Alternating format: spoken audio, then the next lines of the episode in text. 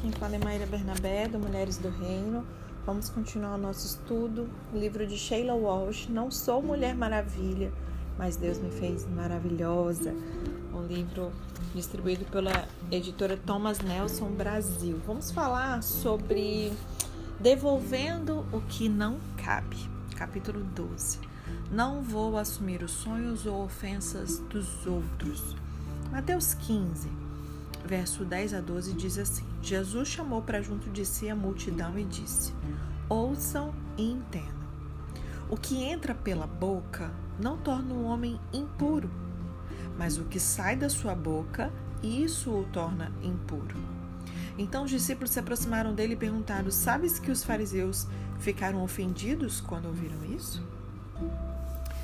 Sheila escreveu: Um vestido que não cabe, cor estilo, o tecido e outras coisas mais. Então, é hora de devolvê-lo. Sempre vou me lembrar dele como o filme dos pãezinhos de Paris. Mamãe nos levou, eu e a minha irmã Francis, de trem para Glasgow para assistir o filme A Noviça Rebelde. E antes de entrarmos, compramos um saco de grandes folhados doces na padaria. Não sei se achamos que seria um filme especialmente longo ou se queríamos um peso para nos manter no chão caso o cenário e a música fossem tão maravilhosos que a gente saísse flutuando. Eu ainda consigo nos ver no cinema, atacando essas criações monstruosas. E quando o filme começou, eu guardei os meus de volta na sacola e deixei-me transportar para a Áustria. Quando Maria começou com As montanhas estão vivas, eu quase gritei aleluia, mas estava muito cheio. Se você viu o filme, você vai se lembrar da história. Se ainda não viu, eu recomendo que você corra e assista esse filme. Em resumo, Maria, uma noviça, em uma abadia muito austera de Salzburgo. Ela adora o cenário majestoso dos Alpes e frequentemente se esquece de orar e de todos os outros deveres de uma freira. Ela quer ficar em suas montanhas o dia inteiro. Irmã Margareta é solidária com a jovem noviça, mas irmã Berta tem pouca paciência com Maria e chama ela de demônio. Ela é pior que qualquer peste, tiraria um marimbondo do seu ninho. A Madre Superiora, uma mulher muito sábia, acha que Maria pode ter entendido errado seu chamado. Fica claro para ela que Maria foi feita para a vida fora do convento. Assim, ela a envia para a mansão do capitão Von Trump, Von Trapp, para trabalhar como governanta dos seus sete filhos que perderam a mãe. Lá, Maria encontra sua paixão enquanto cuida das crianças que vivem sob o severo código militar do pai e encontra o amor da sua vida no capitão Von Trapp. A cena do casamento na catedral é um dos momentos mais lindos do filme. Conseguiu até mesmo fazer a minha irmã deixar o saco de folhado do lado, o que não é fácil. E as freiras podem assistir à cerimônia e mesmo a irmã Berta tem uma lágrima ali no seu olho. É uma coisa maravilhosa ver alguém descobrindo seu caminho pode fazer os mais descrentes e amargos regozijarem, mesmo que por apenas um momento. O filme é baseado na história real de George e Maria von Trapp. Eles fugiram da Áustria, ocupada pelos nazistas, em vez de cooperar com o regime de Hitler, que eventualmente levou à Segunda Guerra Mundial. Rosemaria von Trapp, uma das crianças na vida real, tinha isso a dizer sobre os seus pais famosos numa entrevista em 1994. Ela disse assim: Justo ontem conversei com alunos do ensino, do ensino médio que estavam fazendo pesquisas sobre o Holocausto de Hitler na Alemanha. Eles queriam que eu falasse sobre os nazistas. Disse que Hitler nos dera um símbolo de uma cruz com ganchos. Mas a nossa fé cristã nos dá uma cruz que traz liberdade e ressurreição. O mundo, vocês sabem, nos oferece uma cruz brilhante com ganchos. Meu pai e minha mãe tiveram que fazer uma escolha e eles escolheram a cruz de Cristo. Eu adoro essa frase simples. Nossa fé cristã nos dá um símbolo de uma cruz que traz liberdade e ressurreição. Aleluia! Parte da liberdade que nós temos em Cristo é descobrir para que Ele nos chamou e entregar o nosso coração por inteiro. Quando eu estou no palco com as mulheres de fé, eu vejo a multidão que pode chegar a 15 ou 20 mil mulheres. E muitas perguntas estão na minha cabeça e muitas orações no meu coração. Tipo, quantas estão encobrindo a dor da sua vida? Quantas estão usando um casaco de vergonha, gratas por estarmos ali à meia luz e assim poderem se manter anônimas na multidão? Quantas estão vivendo a vida que imaginaram e quantas estão lutando contra a sua vida atual? Quantas nesse auditório se sentem verdadeiramente livres? Pai, mostra-nos o que significa ser feita de forma maravilhosa e sem medo. Porque por que é tão difícil para nós nos enxergar como o Senhor nos enxerga? E enquanto você reflete sobre a sua vida, eu queria te perguntar: pense aí sobre você. Você se sente verdadeiramente livre? Você tem a impressão de que, mesmo que a vida seja dura às vezes, você está aproveitando a liberdade e a graça que advém de carregar o fardo feito especialmente para você? Ou você sente que o peso que levanta todos os dias é muito grande e desproporcional? Os fardos desproporcionais que carregamos podem ser aqueles que nos forçamos a levar ou aqueles que os outros nos obrigam a carregar. Parte do processo de limpar o meu armário de Mulher Maravilha foi reconhecer as coisas que, estavam que eu estava carregando nos ombros. Coisas que Jesus nunca me pediu para carregar. E eu queria que você pensasse sobre isso durante esse nosso estudo de hoje. Como é que tem sido o seu fardo? Tem sido leve? Tem sido é, pesado? Porque muitas das vezes nós estamos carregando coisas que Jesus não nos pediu para pegar. Em vez de ser como uma filha regozijando com o amor do seu pai, era como a Thomas O'Malley, o nosso gato fujão. Uma noite, quando eu estava tirando lixo, eu ouvi uns ruídos em um arbusto. Olhei e vi uma cabeça prateada e dois olhos escuros olhando para mim. Chamei esse gatinho misterioso, mas ele fugiu. E a partir dessa noite eu ficava espiando e lá estava ele. Se me aproximasse demais, ele sempre fugia. Então eu comecei uma campanha para conquistá-lo. Comecei com um pouco de atum no pires. Coloquei o pratinho perto do arbusto, me afastei sentando-me na grama ele se aproximou ali cuidadosamente, sem tirar os olhos de mim, e todas as noites eu me aproximava um pouquinho. Duas semanas depois, quando acabou de comer, ele se aproximou e me deixou ali fazer aquele carinhozinho, aquele cafuné na sua cabeça. Christian chamou ele de Thomas O'Malley por causa do gato do filme da Disney, Aristogatas. E logo nós ficamos amigos. Ele não entrava na casa, mas quando eu sentava no quintal da nossa casa, ele pulava ali na minha cadeira e ficava ali no meu colo. Um dia, Christian correu para a cozinha e me disse que havia algo errado com Thomas. Ele estava deitado na escada com um corte enorme nas costas que estava sangrando profusamente. Eu sabia que precisava de pontos, mas não sabia como ele ia reagir ao ser pego e colocado dentro do meu carro. Peguei uma toalha, me ajoelhei ao seu lado e eu ali falando do meu gatês, eu disse: Thomas, eu preciso buscar ajuda para você. Eu sei que você tá com medo, mas pode confiar em mim, eu vou cuidar de você. Bom, eu, como tenho um gato também, a gente conversa com eles como se eles fossem gente, né? Meu Deus do céu. E aí eu envolvi ele na toalha e Belly suavemente o levantou até o carro. O veterinário o manteve lá por alguns dias até que a sua ferida profunda começasse a sarar. E quando o levei para casa, eu não tinha ideia de como ele iria reagir. E como um gato poderia entender, né, que tudo aquilo que pelo que ele tinha passado era para o seu próprio bem. Eu tinha certeza de que para Thomas eu era a pessoa que o levou para um lugar de tortura. Eu não esperava gratidão daquele gato.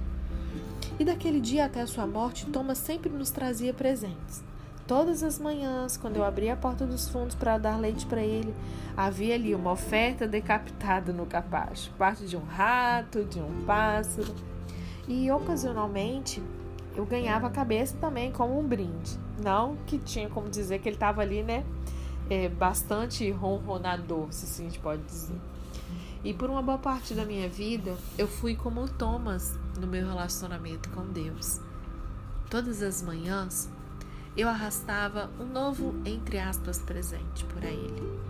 Seria mais uma coisa que eu faria por ele, ou mais um grupo de orações, mais uma pessoa para ajudar, mais uma tarefa para executar. Eu encontro mulheres assim todos os finais de semana, mas uma em particular se destaca. Eu a vi encostada na parede, me observando enquanto eu autografava livros. Primeiro me perguntei se ela estava se sentindo mal. Depois, vi uma lágrima começar a descer por sua bochecha. Eu nunca consigo falar com ninguém nos nossos eventos, mas de vez em quando eu sinto Deus me induzindo a falar com alguém específico que poderia não se aproximar ali de mim. Eu pedi licença para a fila do livro, andei até ela e perguntei se havia algo que eu pudesse fazer. E ela me disse: Eu estou observando você autografando os livros, ouvindo todo mundo, conversando com cada mulher. Isso me faz é, sentir como uma hipócrita. E eu perguntei para ela por que ela se sentia assim. E ela disse: Eu sou a líder do Ministério de Mulheres da minha igreja. E eu me ofereci para assumir quando o nosso pastor e sua mulher saíram. E eu odeio isso. E aí eu perguntei: por que, que você não desiste? E ela me disse assim, no seu tom de voz revelando um choque ao pensar isso, ela falou assim: O que, que as pessoas pensariam de mim se eu desistisse? E eu perguntei: Isso importa? Ela disse: Claro que importa. Que tipo de testemunho eu daria se eu desistisse? E eu perguntei assim: Você acredita que Deus te chamou para desempenhar essa função? E ela respondeu: Não sei. Mas eu disse que assumiria e as pessoas estão contando comigo. E eu disse para ela: Você está infeliz. E ela sussurrou: Sim, eu estou infeliz. Você consegue se identificar com isso? Talvez você também tenha passado por uma situação muito parecida com a dessa mulher, por uma necessidade, muitas das vezes eclesiástica mesmo na sua igreja, por uma necessidade ali, você assumiu uma função, você se comprometeu com algo, mas talvez esse algo não foi aquilo que o Senhor te chamou para fazer. Talvez você odeie fazer isso, talvez você não, não se sinta bem fazendo, você faz por obrigação porque você disse um sim. Você consegue se identificar com isso? Você é a mulher com quem todos contam porque sempre ajudou no passado? E muitas das vezes não é só dentro do ambiente de igreja, não é verdade? Às vezes são amigos, familiares, você é aquela que trabalha demais, recebe pouco, mas sorri, dizendo que está fazendo tudo isso por Jesus, porém está reclamando em silêncio dentro do seu coração. Você se identifica com isso? O que eu disse àquela mulher naquela noite foi que já tinha estado no lugar dela também. Um dia eu já tinha estado naquele posto. Eu já fui aquele rosto sorridente, as mãos à disposição, mas que mascaram uma alma que está desgastada, desiludida, exausta. E quando você está nessa situação, não tem uma alegria real. Por mais que ao servir ali você esteja sorrindo, às vezes na recepção da sua igreja, não sei em qual ministério você está servindo, mas aquela alegria não é real. É como se tudo fosse um esforço, é um fardo desproporcional. Então, mesmo se todos à sua volta te veem como uma mulher maravilhosa, que serve a Deus com tudo que tem, você conhece a triste realidade. Sob a capa está simplesmente exausta. E como o mágico de Oz, um dia eu fui pega de surpresa, sem a minha capa. Passava das 5 horas, eu estava correndo para sair do meu escritório da rede de, televisão cristã, né? E eu ia receber visitas para o jantar e eu ainda tinha muito para fazer. E quando estava fechando a porta do escritório, a minha secretária cobriu o telefone com a mão, assim, sabe? Imaginei a cena. E, e disse assim: Eu acho que essa garota realmente precisa falar com você. Patrícia sabia o quanto os dois programas de televisão diários ao vivo exigiam de mim, assim como o Clube 700.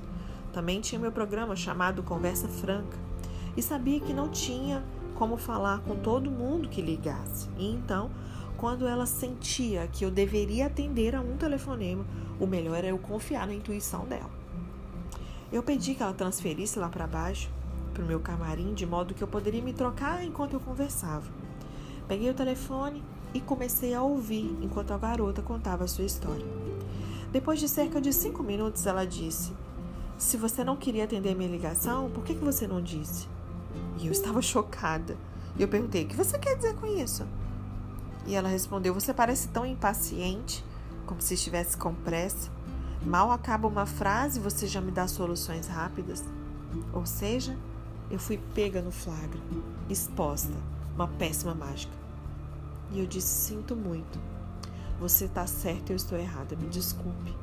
E aí conversamos mais um pouco, ela me perdoou.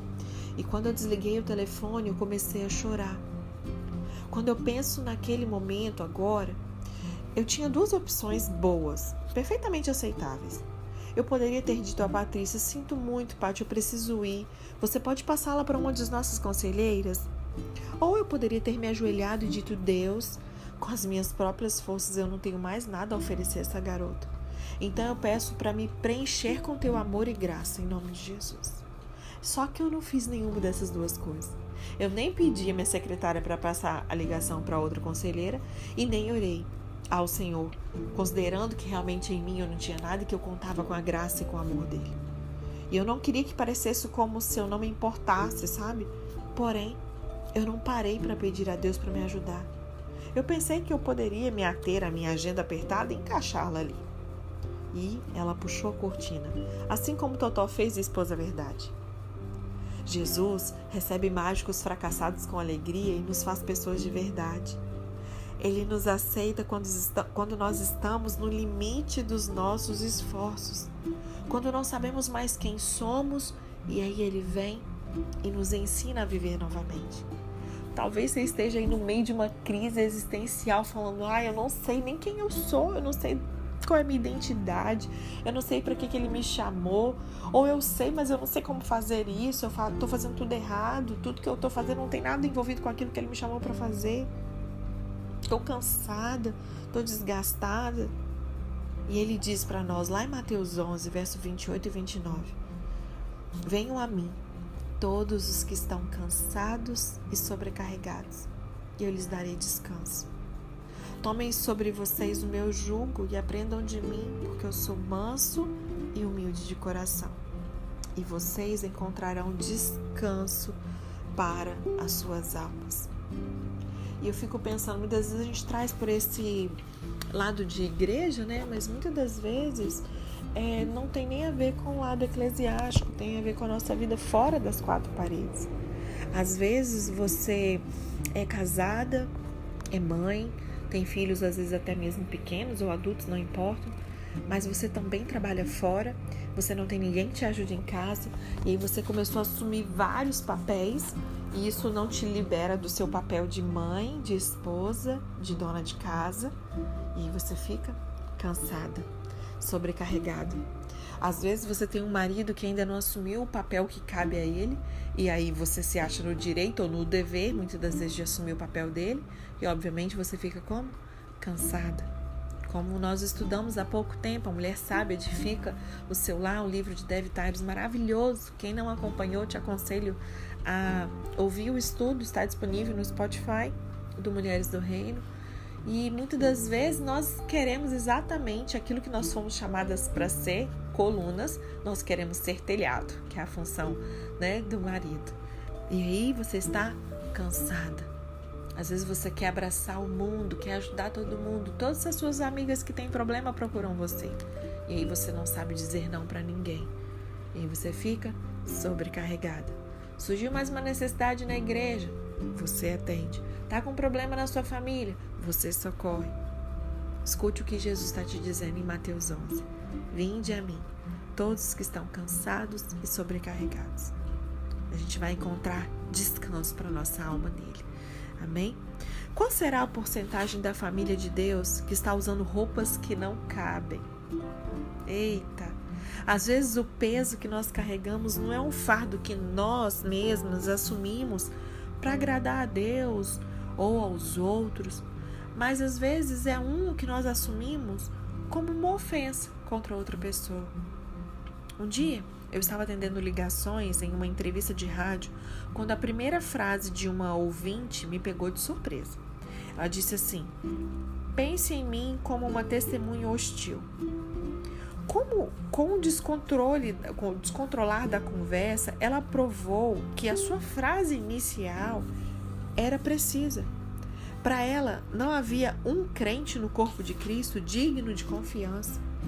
E eu lhe perguntei o que havia acontecido que a machucou tanto, e eu descobri que tinha testemunhado uma ofensa contra a mãe. Quando jovem, ela viu sua mãe ser maltratada por algumas mulheres na igreja. E embora isso tenha provavelmente magoado a mãe, havia marcado a filha para sempre. Eu perguntei se a mãe dela tinha parado de ir à igreja. Ela respondeu que a sua mãe ainda estava muito envolvida, tinha conseguido perdoar e seguir adiante. Era a filha que estava presa a isso e não queria esquecer. Eu entendo isso. É muito mais difícil ver alguém que nós amamos ser magoado do que nós mesmos. Às vezes você até deixa passar, perdoa assim, de boa mesmo quando alguém te ofende, mas se faz isso com alguém que você ama, com seu cônjuge, com, sua, com seus filhos, muitas vezes você tem dificuldade em perdoar. Pergunte às muitas mulheres de pastores que os seus maridos voltar para casa depois das reuniões dos anciãos da igreja, com diaconato, com liderança, com espinhos no seu coração. É fácil se sentir amargo, mas é mortal. Perguntei a essa mulher se ela queria se encontrar comigo da próxima vez que eu estivesse na sua cidade e ela disse que sim. E com meu próprio esforço, não há nada que possa fazer ou dizer que vai mudar alguma coisa. Eu peço a Deus que conhece o coração e a dor dela, que pegue os pães e peixes da minha vida e alimente o seu coração que secou. A vida é preciosa demais para a gente guardar mágoas, não importa quão justificadas elas sejam. E eu vi essa mulher como um pássaro preso numa gaiola, batendo como louco as suas asas contra aquelas barras. Uma das traduções para a palavra ofensa é escandalon. Acho que é assim que fala. S-K-A-N-D-A-L-L-O-N. E essa palavra, né, grega, né, escandalon, acho que é assim que fala. Ela é grega e descreve uma armadilha ou um dispositivo usado para capturar pássaros e pequenos animais. Jesus ele usou essa palavra quando ele disse para Pedro, lá em Mateus 16, 23, diz assim: Para trás de mim, Satanás, você é uma pedra de tropeço, você é uma pedra de tropeço para mim, e não pensa nas coisas de Deus, mas nas dos homens. Cristo ele sentiu que através de Pedro, Satanás estava tentando capturá-lo é importante reconhecer de onde vem a ofensa e quem está por trás dessa ofensa, tentando aí nos pegar em sua armadilha. Eu tenho uma sensação de urgência enquanto eu escrevo isso. A ofensa é uma das armas mais poderosas do inimigo. Nós também estudamos sobre isso num livro maravilhoso de Joyce Meyer, Mentes Tranquilas, Almas Felizes. Também está disponível no Spotify do Mulheres do Reino, ok? E essa é uma das armas que Satanás usa. É, quando você pensa em seu próprio coração, muitas das vezes você vai ver que Satanás ele já arrasou muitos crentes e os manteve presos por toda a vida. Quando você pensa no seu próprio coração, por exemplo, tem uma ofensa arraigada ali? É importante entender que, mesmo que você esteja certa, mesmo se houver ali uma causa justificável para os seus sentimentos, como eu sempre digo, muitas vezes a sua dor ela é legítima. Se você deixar que elas criem raízes e penetrem fundo no seu coração, você vai ter dado ao seu inimigo um lugar para ele morar. Não importa quanto tempo cultive uma mágoa, nada vai melhorar. Às vezes, nós nos ofendemos não somente com as pessoas, às vezes nós nos ofendemos com Deus. Por quê? Porque nós não entendemos o que Ele está fazendo. Depois da refeição da Páscoa, Jesus disse, está lá em Mateus 26, verso 31. Ainda essa noite todos vocês me abandonarão, porque está escrito: ferirei o pastor e as ovelhas do rebanho serão dispersas. Jesus aqui usa a palavra escandalon, Aqui, quando ele diz aos discípulos que o plano de Deus será tão ofensivo aos seguidores de Cristo que eles irão se dispersar eles dispersarão como ovelhas. Deus ele sabe que nem sempre nós entendemos os seus meios e pensamentos. Está na hora de nós levarmos as nossas ofensas, as raízes de amargura contra ele ou contra os outros para Jesus e deixar que ele nos liberte. Está na hora de tirar as nossas roupas que não cabem do armário e também colocá-la aos pés da cruz. Amém? Vamos ao nosso olhar no espelho, nosso minutinho de reflexão. Quando você examina a sua vida, que coisas parecem como se fossem um fardo? Pense aí, o que que parece um fardo na sua vida? Quanto do que você está fazendo está apoiado na força de Deus e quanto do que você está fazendo você está batalhando sozinho, fazendo na força do seu braço? Outra perguntinha para você pensar: você se ofende com Deus? Outra perguntinha: onde estão as raízes de ofensa na sua vida? E minha última pergunta, eu oro para que você responda sim. Você está disposta a se livrar delas? Afinal, é para isso que nós estamos aqui, juntas nessa jornada para entender que Deus não nos fez Mulher Maravilha, Ele nos fez maravilhosas e nós precisamos estar dispostos a nos livrar de tudo que não nos cabe, inclusive as ofensas e as amarguras. Amém? Vamos à nossa oração do armário?